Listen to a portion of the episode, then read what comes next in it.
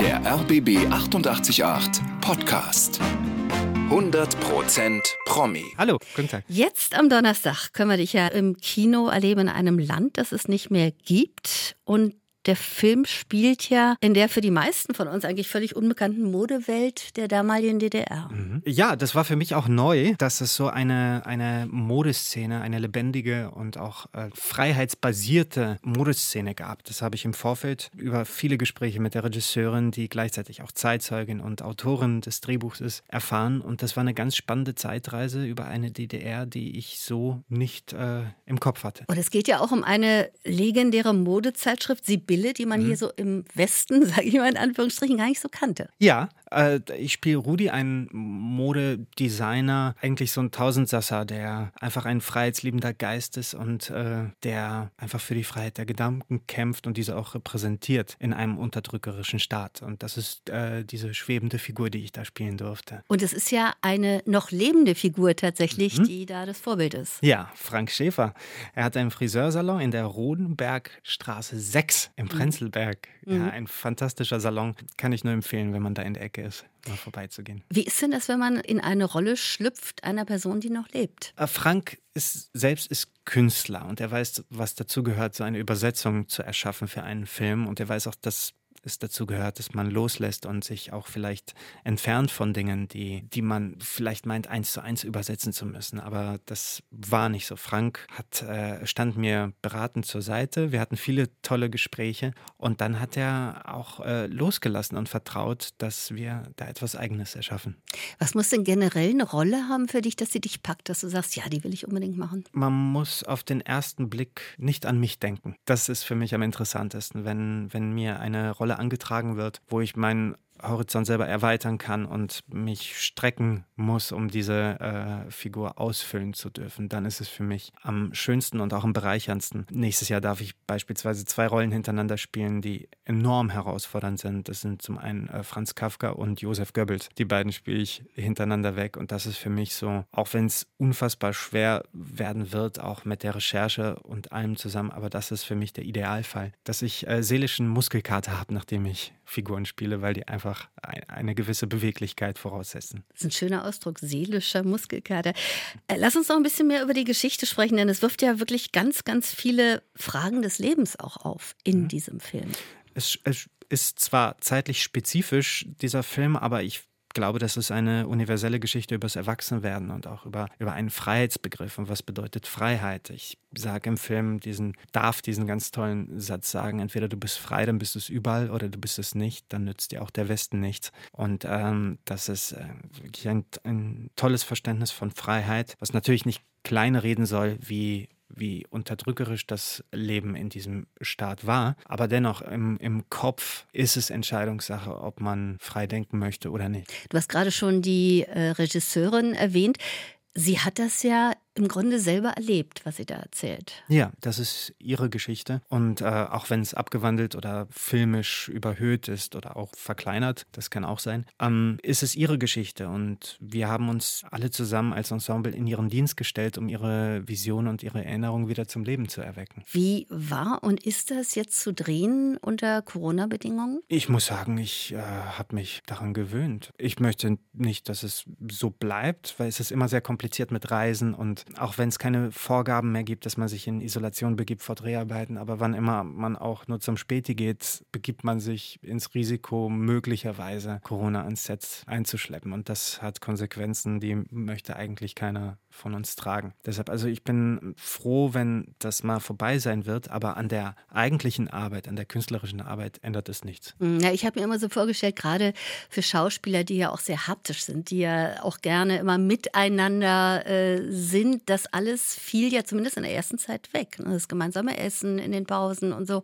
Oder hattet ihr da Möglichkeiten? Das nee, da gab es verschiedene Gruppen am Set. Also es wurde eingeteilt zwischen Schauspieler, die, und wir waren damals, ich glaube, wir haben Kudam 63 als erstes nach dem ersten Lockdown gedreht. Also es, wir wurden in so Gruppen eingeteilt, die ziemlich sicher geschützt waren. Also und untereinander konnten wir halt die Zeit gemeinsam verbringen. Aber dann äh, ja, gab es keinen so intimen Kontakt mit, mit anderen Gruppen, wie zum Beispiel Techniker, Baubühne, Ausstattung. Also da wurden Abstände eingehalten und darauf geachtet, dass man sich nicht so äh, durchmischt. Wo habt ihr jetzt gedreht für diesen Film? Äh, verschiedene Orte. In, in Berlin haben wir viel gedreht, in Gera eigentlich. Überall dort, wo uns das Auto hingebracht hat, wo wir uns reingesetzt haben. es wird ja auch beschrieben, er spielt in einem wilden, kreativen Underground. Ja, das ist ähm, dieses Ambiente, in, in, welches meine Figur quasi sich kreativ entfalten darf. Und da haben wir eine Wohnung aufgebaut, so eine alte Berliner Altbauwohnung, sechs, sieben Zimmer. Also ganz viele Leute, die das erlebt haben, haben gesagt, das war wirklich erstaunlich. Dieses Set, da hat man sich sofort wieder zurückversetzt gefühlt. Es ist ja auch immer spannend, so den Menschen hinter den Rollen kennenzulernen. Deshalb lass uns mal so ein bisschen in deinem eigenen Lebensdrehbuch äh, mhm blättern. Du bist äh, in Rumänien geboren, in einer Musikerfamilie. Genau. Das heißt, ursprünglich war dein Weg also Richtung Musik. Du hast auch ab dem vierten Lebensjahr schon Geige mhm. gelernt. Wolltest du oder musstest du?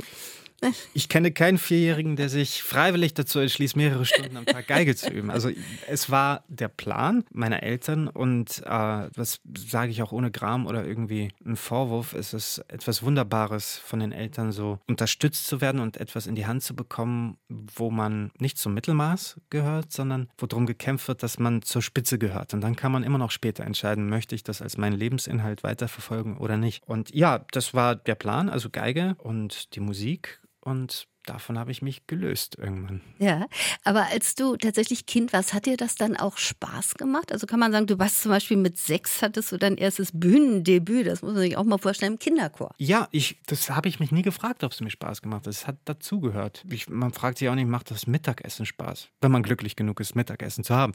Deshalb, es hat dazugehört und es gehörte zu meinem Tagesablauf und so gesehen habe ich das erst später hinterfragt, wo ich gemerkt habe, dass auf der Bühne zu stehen ohne Instrument viel mehr Freude macht als mit. Und da fingen so die leisen Zweifel an, ist das das Richtige für mich? Kann ich mir das vorstellen fürs Leben? Und dann hatte ich irgendwann mit 18 den Mut, auch wirklich zu entscheiden, nein, das möchte ich verfolgen ohne Instrumente in der Hand. Und wie bist du dann tatsächlich konkret zur Schauspielerei gekommen? Also ich war gerade im Wachstum und extrem aufgeregt vor Geigenauftritten und meine Mutter dachte, dass ich so eine Bühnenangst habe und sie dachte, sie schreibt mich mal im Kinderchor ein, am Theater in Hagen, einfach damit ich diese Routine gewinne, auf der Bühne zu stehen vor Publikum und nicht mehr aufgeregt zu sein. Und das hat so unverschämt viel Spaß gemacht in Verbindung damit, dass man nicht sechs Jahre vorher alleine in einem Zimmer üben musste und jeden Tag so Dis Disziplin aufbringen musste und üben musste. Was nicht heißen soll, dass man als Schauspieler auf der Bühne unvorbereitet da raufsteigt, mhm. aber es, ich bekam mehr zurück, als dass ich da reinstecken musste in dem Alter. Und da hatte ich fast schon ein schlechtes Gewissen, weil das macht so viel Freude und äh, man muss es nur so wenig gießen wie einen Kaktus. das, also, das ist jetzt vielleicht ein blödes Bild, aber ja, so, so waren meine ersten Schritte Richtung äh, Bühnenpräsenz ohne Instrument in der Hand. Du bist dann tatsächlich ja auch konsequent den Weg gegangen, direkt an die Ernst Busch. Naja, direkt ist gut. Die haben mich zweimal abgelehnt und dann, weil die Klasse noch nicht voll war, haben sie mich angerufen. So, komm nochmal zurück. Es war kein leichter Weg und das sind 2000 Bewerber, wenn ich mich nicht irre, pro Jahr und davon werden 20 genommen. Also das, äh, da gehört schon viel Glück dazu, da nicht aufzugeben. Ja, also äh, Glück, aber auch viel Durchsetzungsvermögen, weil ich habe ja hier ganz viele Gespräche, wo, mhm. wo ich immer wieder höre von, von Schauspielern wie, wie dir, die jetzt sehr, sehr erfolgreich sind, mhm. die aber wirklich wegen Talentfreiheit auch abgelehnt wurden. Ich muss sagen, an mir lag es nicht, dass ich nicht angenommen wurde. Und ich, ich musste einfach denen die Chance geben, nochmal hinzugucken. Ja. vielleicht dann meinen Willen zu sehen, ja, tatsächlich. Ja. Und bei diesem Casting oder bei diesem Vorsprechen warst du da auch aufgeregt oder fiel das dann alles in dem Moment von dir ab? Enorm, weil du bist ja abhängig von diesen ja. Menschen. Aber du bist ja eigentlich immer abhängig von irgendwelchen Menschen. Also auch vom Regisseur später. Diese ja. Abhängigkeit bleibt ja im Grunde. Es hat sich ein bisschen gewandelt, weil ich mittlerweile, ich habe es sehr gerne, wenn ich zum Casting gehe. Also es gibt auch die Situation mittlerweile, dass man eine Rolle angeboten bekommt, aber ich bevorzuge wirklich die Casting-Situation, weil ich möchte eine Rolle nicht bekommen, wenn es da draußen irgendjemanden gibt, der diese Rolle mehr erfüllen kann als ich. Und das fände ich ungerecht. Und ja, also man ist abhängig, überhaupt erstmal ein Angebot zu bekommen oder ein Casting-Angebot zu bekommen. Aber der Kampf dann, äh, der sollte schon gerecht ausgefochten werden. Und ähm, die Abhängigkeit. Ja, bei der Schauspielschule war es so, weil da bist du wirklich, da entscheidet jemand, der, keine Ahnung, seit wie vielen Jahren Dozent ist und vielleicht gar nicht mehr aktiv diesen Beruf ausübt. Das war zu meiner Zeit an der Ernst Busch so, dass, glaube ich, nur ein Professor noch aktiv mhm. diesen Beruf ausgeübt hat. Und dann sitzt du da und bist auf, auf die Gnade dieser Person angewiesen. Und wenn der mal einen schlechten Tag hat, dann äh, kann der schon mal einen Lebenstraum zerstören. Und das ist sehr viel Verantwortung. Und da muss man drum wissen als Bewerber, dass man sich äh, nicht so schnell von seinem Traum abbringen lässt, wenn jemand schlecht gefrühstückt hat. Mhm. Und noch während der Ausbildung kam dann der Anruf von Klaus Peimann.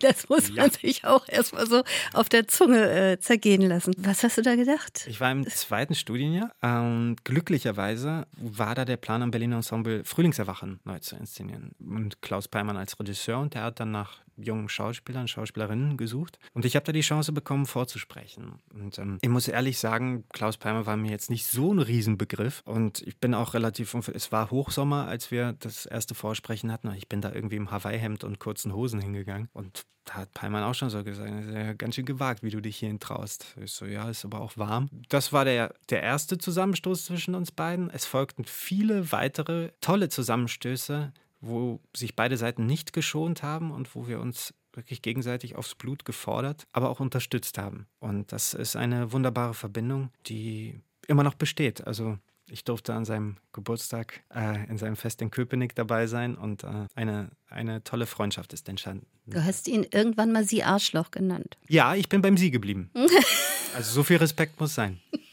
Inwieweit hat dich diese Zeit speziell geprägt? Enorm. Also am Theater habe ich mein ganzes Handwerk gelernt, das ich jetzt beim Film abrufen kann. Und gerade über diese Umwege, die man am Theater sich leisten kann. Wir haben vier Monate an Frühlingserwachen geprobt und da kann man sich, da kann man sich den Luxus erlauben, zwei Wochen in die falsche Richtung zu marschieren, einfach nur um zu gucken, ob in dieser Spielart vielleicht Potenzial liegt. Und äh, das hat mein Handwerk extrem erweitert, muss ich sagen. Beim Film ist es jetzt extrem effizient. Du musst auf Punkt vom ersten Take eigentlich die Endleistung abliefern. Und da ist es gut, wenn man so eine ausführliche Schule durchgehen musste, wie ich. Du hast, ähm, ich glaube, neulich in der Talkshow oder irgendwo gesagt, rückblickend waren das immer Rollen, die eigentlich eine Nummer zu groß waren. Ja, und da gehört sehr viel Weisheit und ja, auch, auch Mut dazu von einem Intendanten oder einem Regisseur, einem jungen Schauspieler, eine, eine Rolle anzubieten, die offensichtlich für, für sein Können noch zu groß ist. Ich meine, ich habe mit 26 in Graf Wetter von Strahl im Käthchen von Heilbronn gespielt. Das ist einfach untragbar für, für so einen jungen Menschen. Aber als Person habe ich davon sehr profitiert und das ist sehr pädagogisch weitsichtig von, von Peimann gewesen und von den ganzen Regisseuren, die mich da besetzt haben. Und darum geht es auch, dass man einen jungen Menschen an die Hand nimmt und ihn einem Weg eröffnet, der ihm vielleicht verborgen geblieben wäre. Und da bin ich Palmann ewig dankbar.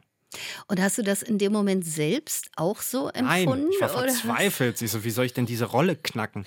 Aber ja. diese Verzweiflung ist Teil einfach dieses Selbstkampfes mit, mit dem Dickicht vor einem selbst. Und dann kämpft man sich da irgendwie durch. Ja. Bist du auch im richtigen Leben jemand, der gerne an die Grenzen geht? So? Ja, also mein bester Freund hat mich vor kurzem beschrieben mit, er kennt niemanden, der sich so leidenschaftlich gerne selbst überfordert. Und das ist wahrscheinlich Teil meines, meiner Methode, wach zu bleiben, weil man wird sehr schnell gemütlich und sucht Effizienz nach, um, um etwas Anstrengendes weniger anstrengend zu machen und dann wird man zu gemütlich. Mhm. In der künstlerischen Arbeit ist das Überschreiten von Grenzen oder zumindest das Herantasten an Grenzen für mich Teil der Arbeit. Vielen bist du sicherlich auch noch in Erinnerung als junger Ludwig II.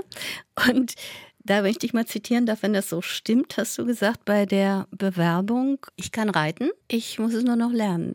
Ja, das war im Casting und das war, äh, es gab verschiedene Voraussetzungen, die man erfüllen musste. Man musste über 1,90 sein, was für mich ein Glücksfall war, weil ich bin 1,93 und oft hieß es bei Castings, nee, du bist zu groß, äh, wir können dich leider nicht besetzen.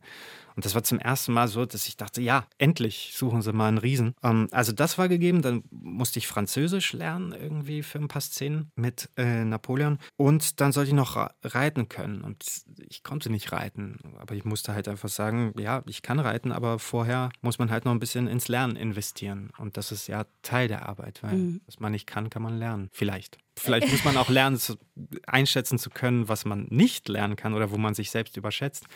Aber Reiten ist schon etwas, was man lernen kann. Hm.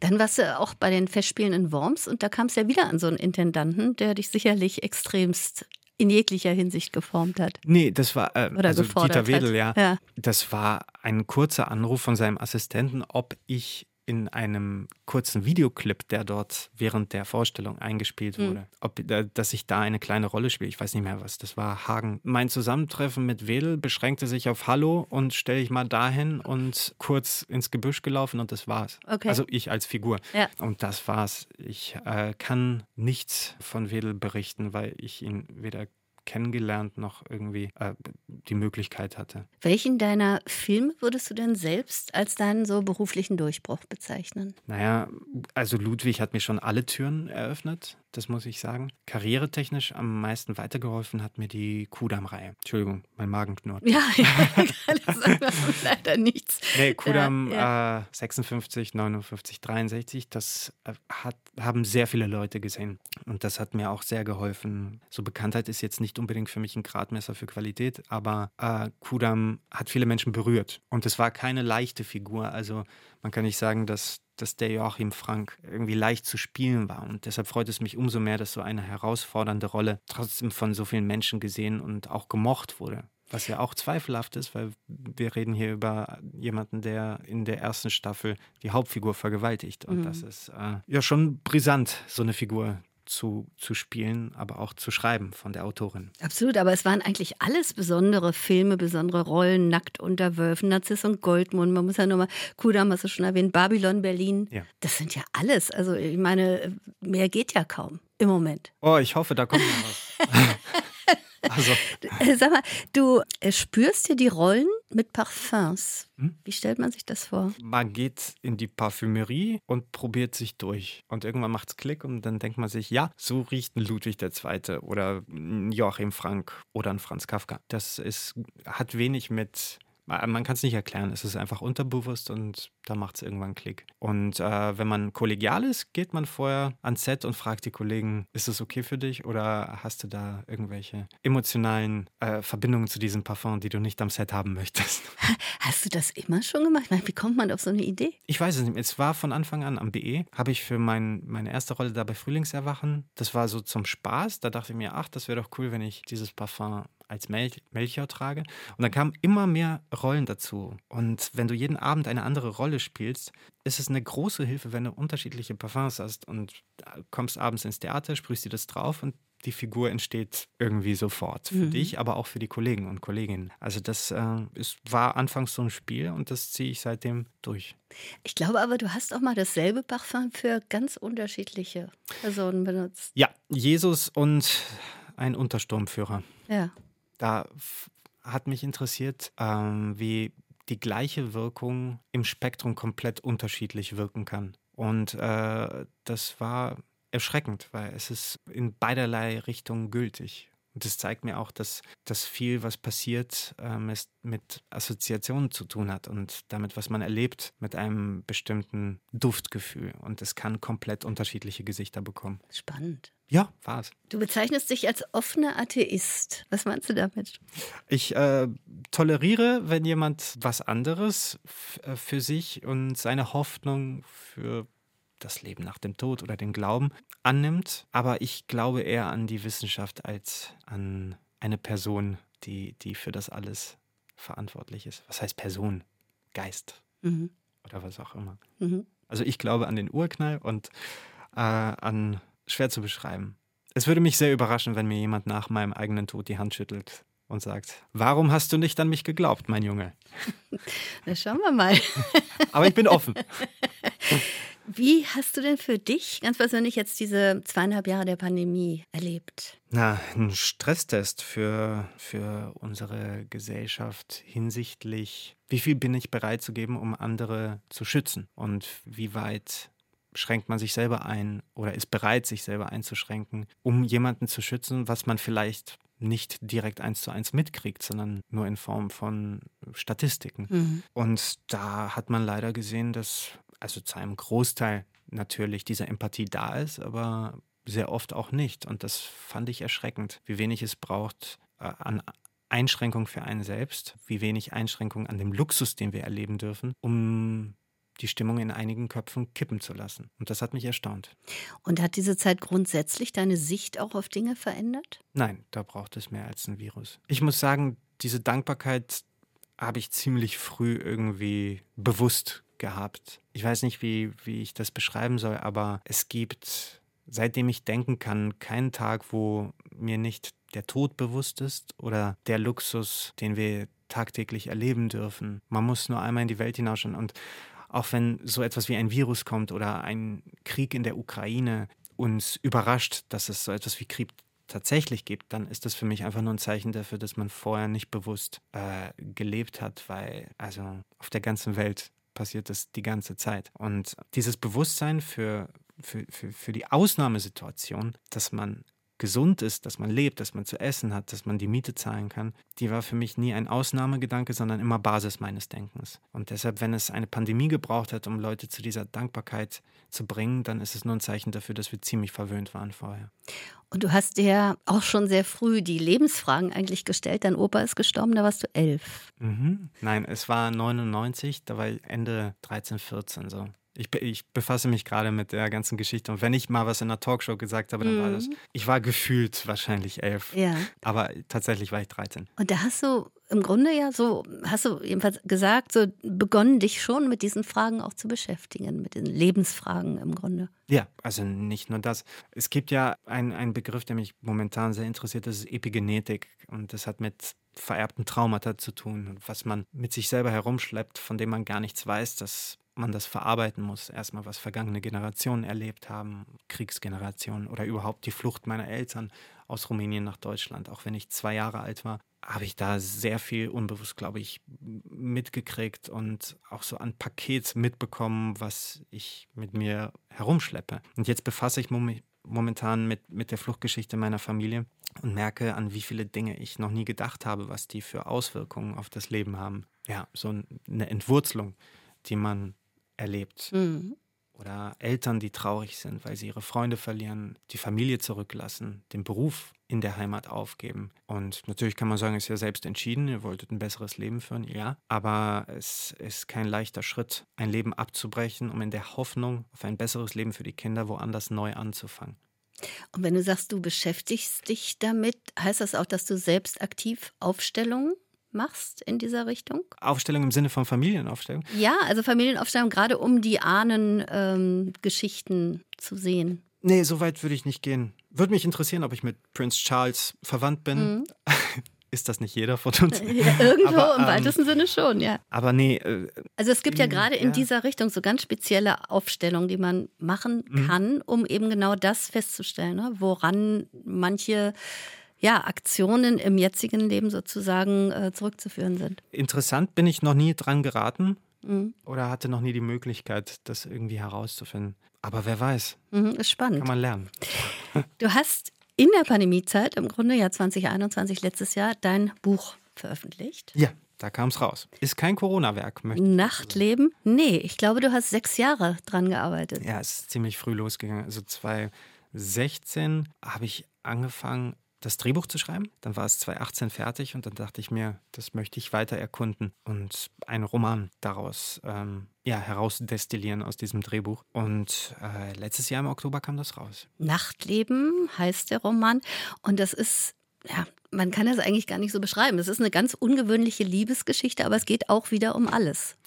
Es ist die Geschichte eines jungen Liebespaares zwischen Traum, Realität, dem Urknall und dem Einsturz des Universums. Das ist so in Kurzform die Handlung auf 173 Seiten. Ja, und ähm, das sind auch so ganz besondere Dialoge, kann man sagen, die auf der einen Seite sehr witzig sind, auf der anderen Seite auch sehr tiefgründig. Teilweise hast du da auch so Wortkreationen drin. Ja. Die es eigentlich so nicht wirklich gab oder gibt. Ja, ähm, also sie haben sich richtig angefühlt beim Schreiben. Kam da auch so eine Musikalität? Also ich, ich sag mal, man braucht ja auch bei Sprache so einen gewissen ja, Rhythmus. Hat definitiv. dir das da geholfen? Definitiv. Also die Sprachmelodie und der Rhythmus waren mir wichtiger als offensichtliche grammatikalische Korrektheit. Mhm. Ähm, da gibt es manchmal Satzstellungen, die ungewohnt sind, aber wenn man das laut liest, entwickelt es einen, einen Sog, der einen direkt auf die richtigen Betonungen hinführt. Und das war mir wichtiger, als da ganz pedantisch irgendwie das Lektorat äh, glücklich zu machen. Mhm. Was es trotzdem war am Ende, weil es war auch fürs Lektorat eine Herausforderung und wir sind da sehr glücklich mit dem Endergebnis. Als du das Buch begonnen hast, wusstest du, wohin es dich führt? Ich wusste nicht, dass ich dann so etwas wie eine Gottesfigur ähm, treffe im zweiten Teil des Buches und diese auseinandernehme. Äh, das äh, wusste ich noch nicht, aber ich wusste, dass ich die größte Liebesgeschichte des Universums schreiben wollte. Und zumindest inhaltlich ist mir das gelungen, weil es darum geht. Es war ursprünglich ein Drehbuch, jetzt ist es ein Roman, wird es wieder ein Drehbuch? Ja, das ist schon äh, wieder zurückadaptiert. Und äh, ich habe zwei wundervolle Produzenten gefunden, die größenwahnsinnig genug sind, dieses Projekt in Angriff zu nehmen. Und dann schauen wir mal in zwei Jahren, wie weit wir gekommen sind. Und apropos Projekt, jetzt können wir dich ja erstmal im Kino erleben, aber nach dem Film ist vor dem Film. Was steht als nächstes jetzt für dich an? Ich darf Franz Kafka spielen und dann, also wenn alles nach Plan läuft, man weiß momentan überhaupt nichts mehr. Es gibt keine Sicherheit, keine Planungssicherheit. Franz Kafka, ja, danach darf ich Goebbels spielen und äh, dann komme ich wieder in den normalen Zustand des Nichtwissens, was als nächstes kommt. Und das ist zu gleichen Teilen ein bisschen zum Verzweifeln, aber es äh, ja, setzt auch Kräfte frei, die man in einer puren Luxussituation zu wissen, was als nächstes kommt, nicht immer hat. Hast du dich bei den beiden Figuren schon für ein Parfum entschieden? Nee, dazu muss ich sie noch besser kennenlernen und äh, wissen, was ich damit aussagen möchte. Sabine Tambrea, danke, dass du da warst. Vielen Dank. Hat Spaß gemacht.